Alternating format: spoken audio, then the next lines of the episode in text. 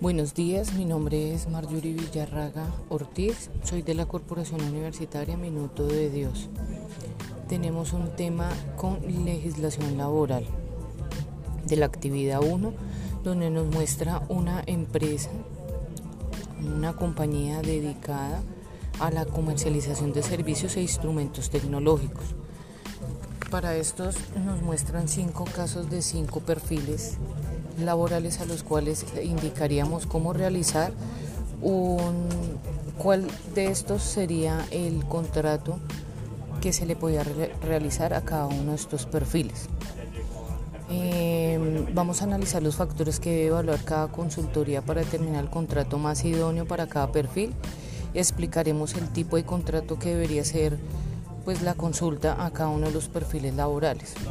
Inicialmente tenemos una persona responsable de realizar las compras o diversos proveedores y mantener el inventario necesario.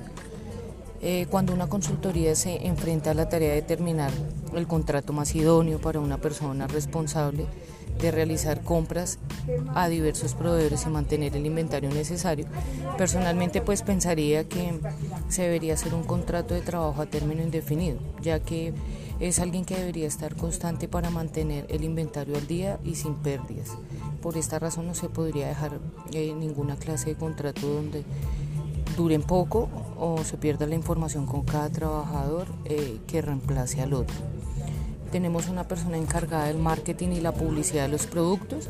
Para este puesto yo pensaría que sería lo más común utilizar un contrato eh, laboral estándar.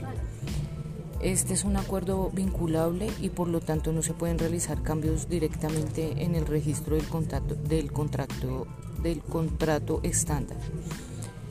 Tenemos otro perfil de una persona responsable de la gestión financiera de la empresa. Para un trabajador con esas funciones pensaría que es prudente realizarle un contrato de trabajo a término indefinido puesto que se considera que al dar confianza y estabilidad al trabajador, este se puede comprometer más con la empresa y fortalecer un mejor rendimiento, teniendo en cuenta que será quien manejará una de las partes más importantes de la empresa, como son las finanzas.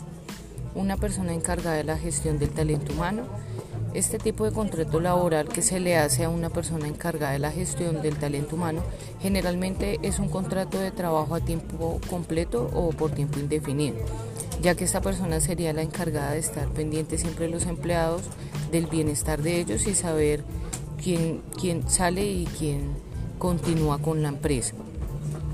Eh, parte de la justificación de las decisiones que sería tomar para cada normatividad laboral vigente en Colombia, eh, pienso que teniendo en cuenta la normatividad vigente se debe revisar bien los tipos de contratos para cada labor eh, dentro de la legislación vigente, teniendo en cuenta que podemos encontrar cargos que signifiquen una estabilidad propia para que el empleado trabaje más dedicado y sienta más propiedad en sus funciones.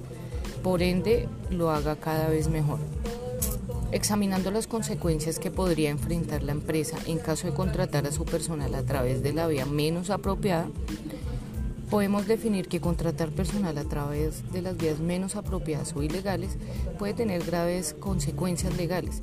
Finalmente, eh, podemos encontrar financieras y reputación para una empresa. Es fundamental seguir las leyes y regulaciones laborales aplicables y llevar a cabo los procesos de contratación éticos y transparentes para evitar problemas a largo plazo. Dentro de estas encontraríamos los riesgos laborales, la reputación empresarial, costos ocultos, riesgos de discriminación eh, o un posible impacto en la cultura organizacional de la empresa.